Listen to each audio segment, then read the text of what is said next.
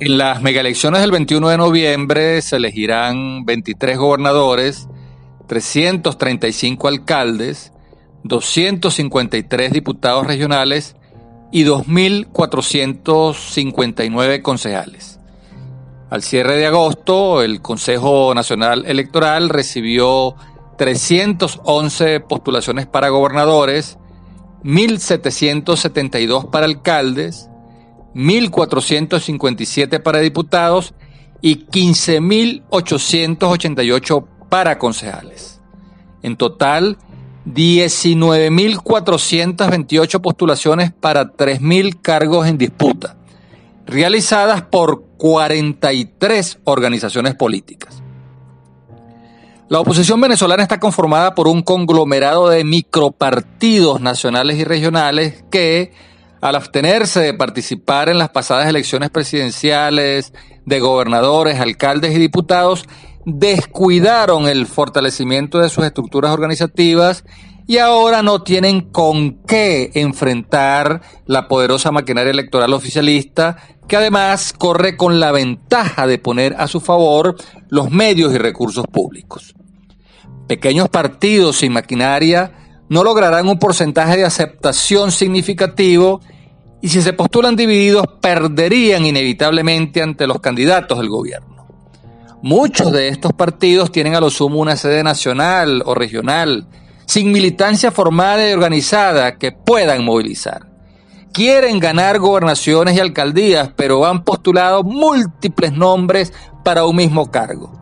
No celebran primarias para elegir candidatos unitarios, Tampoco tienen recursos para contratar encuestas. No organizan su maquinaria electoral, no preparan los testigos que defenderán los votos, no articulan una fuerza de propaganda que promueva a sus candidatos. Además, los electores no se sienten estimulados a votar cuando escuchan el torneo de insultos y descalificaciones entre dirigentes políticos de la oposición que se mantienen de espalda a las necesidades de la gente. Los malos candidatos representan una amenaza para recuperar la confianza en la institución del voto y retomar la ruta electoral. Estos no movilizan a nadie y no contribuyen a vencer la abstención. Las ambiciones personales por ser gobernador, alcalde, diputado o concejal tienen que abrirle paso al interés nacional de la unidad. Aunque el nuevo Consejo Nacional Electoral ejecute un arbitraje institucional y mejore las condiciones electorales para celebrar unos comicios competitivos a tono con los estándares internacionales, si los candidatos que aspiran a ser gobernadores y alcaldes son unos mediocres, unos impresentables con una oferta electoral poco atractiva, los electores no se sentirán estimulados a votar. Candidaturas inocuas de una oposición dividida terminarán derrotadas por las candidaturas oficialistas que apenas cuentan con un 20% de respaldo en las encuestas.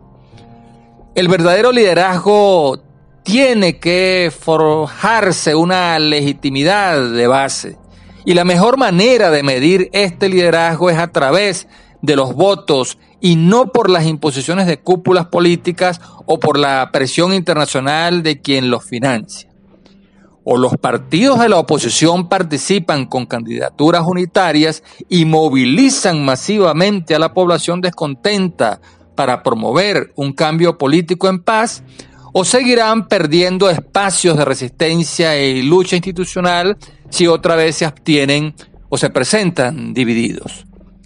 Las 43 organizaciones políticas que postularon candidatos a las megaelecciones del 21 de noviembre están llamadas a llegar a acuerdos unitarios, a escoger entre los postulados a los mejores candidatos para así estimular a votar masivamente y convertir la victoria electoral en una meta alcanzable.